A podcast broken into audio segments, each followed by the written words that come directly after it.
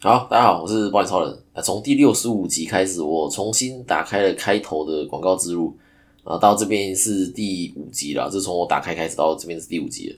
那我自己听起来，这广告的音量跟节目本身的音量差不多，对，就不会像之前说广告的音量很大，然后节目的声音本身很小这样子，啊，比如说要一直去调整音量才能正常收听。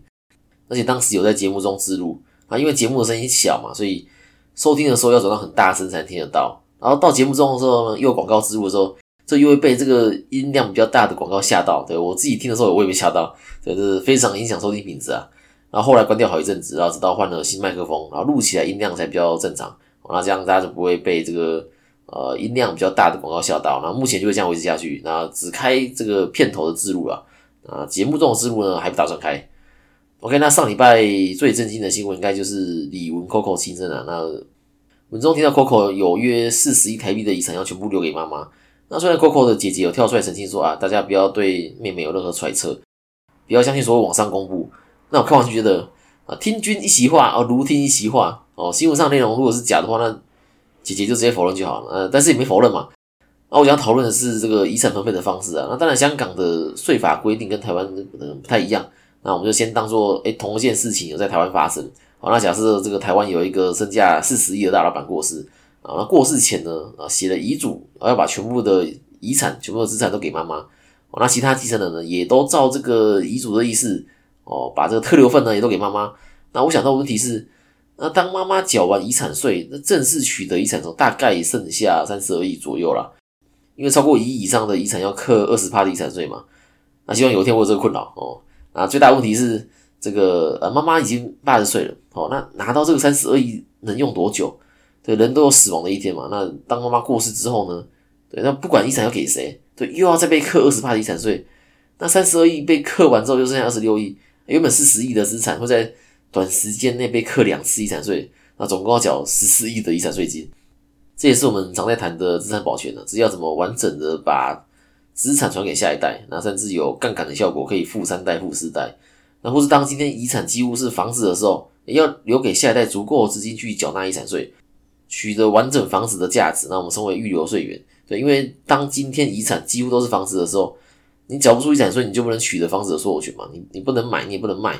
对，但是可以拿房子去这个抵缴遗产税。可是抵缴的金额它不是用房子的市价，而是用评定标准价格。那通常会跟市价有落差。就是假如说原本说一个。市价是一千万的房子，然后用这个评定标准价格来看的话，或许它只有六百万。那拿这间房子去抵缴遗产税的话，就只能抵六百万，对，而不是一千万，对。所以预留税源给下一代有足够的资金去缴纳遗产税。那取得房子完整价值之后呢？哎，再把房子卖掉，就能取得完整一千万的价值。那利用保险将资产传承给下一代，还有一个三三三零万的免税优惠。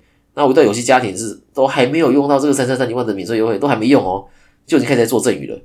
或是根本不知道原来用保险来做资产传承还有这么多的免税优惠，这但要符合条件才能使用啊。这包括保单的要被保人要同一人，那要保人跟受益人要不同人，对那还要避免实质课税的八大太阳，这分别有高龄投保、巨额投保、呃密集投保、短期投保，然后重病投保、举债投保。那只要符合的话呢，哎，就会直接被课是怕税，所以等于说会直接被课这个遗产税的最高级距。因为符合这些太阳的投保，很有可能就是为了使用。三三三零万的免税额才投保的，对但是不能因为避税才去投保嘛？那符合这八代太阳就会被国税局认为说，哎，你在避税。对，那虽然说，呃，用保单做资产传承有杠杆的效果，有预留税源、资产保全的效果。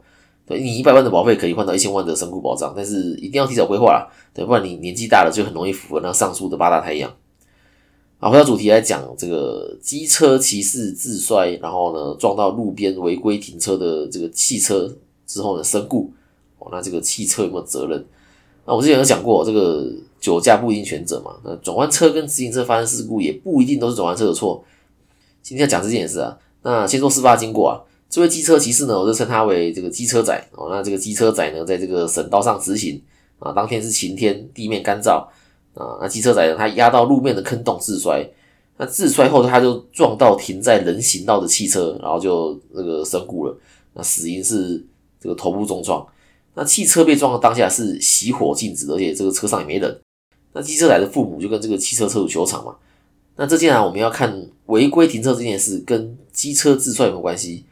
这没有关系嘛？所以你你机车是因为压到路面坑洞才自摔的嘛？而且当天是白天，就光线充足，然后路面是柏油路，而且地面干燥，然后道路也是直线，这路上并没有任何东西可以去遮挡到机车的视线。对，比方说机车并没有什么原因能让它这个没注意到路面的坑洞，或是说路边违规停车。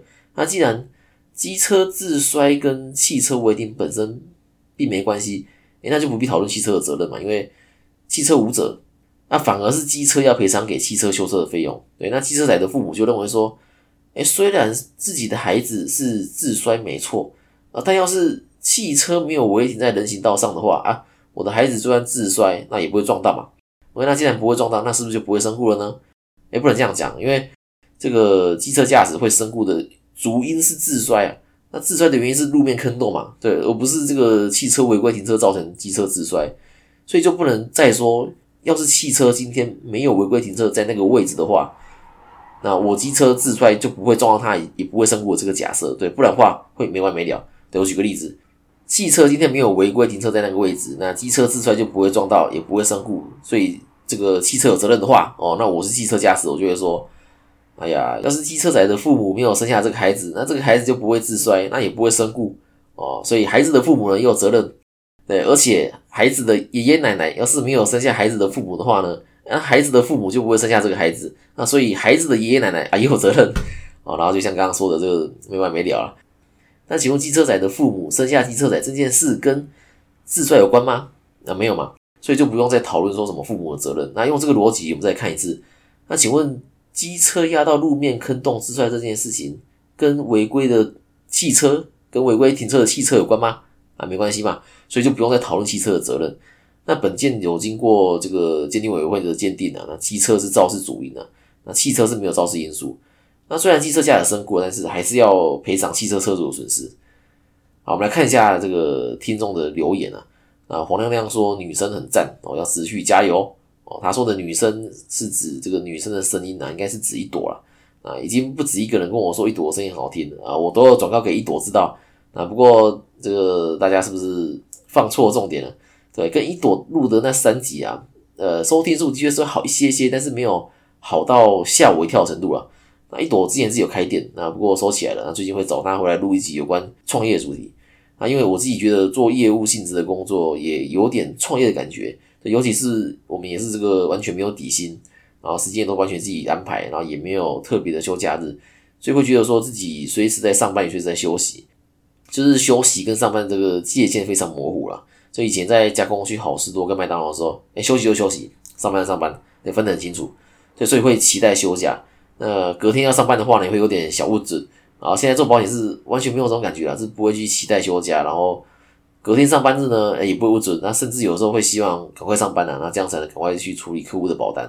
那我觉得这是业务工作跟到外面给人家请的差别啊，就是你会自己想要做好。就我做陌生开发，然后做这个 p a c k a g e 完全没有人要求我这么做，对，是我自己想去做我就做。时间能够完全自己安排的感觉真是太爽了，对，真的没办法在外面给人家请。对，那前提是你要在这里活下来就是了。那其他的我们就下次再找一朵一起聊。那他他也是回不去的人之一。OK，那那个一个听众 Spirit 四三八三说，今天有听您的 Podcast，认真努力又满足需求的保险人，啊感谢这个四三八三。如果不说再多多帮我介绍，这是对我最大鼓励啊！或者在资讯栏里面的赞助连接，请我吃鸡腿便当，哎也不错。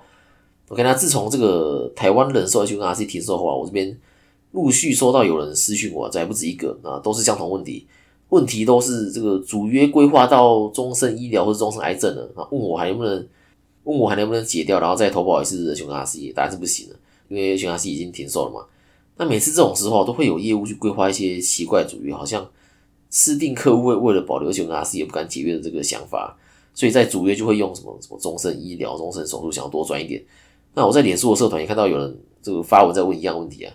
那我觉得这个保险这工作你要是做长久的嘛，现在客户也许没发现被规划一个这个终身医疗主业，那总有一天会发现嘛。那要是这个客户哪天接触到其他业务，那这个业务就告诉他，其实诶可以用寿险当主业就好。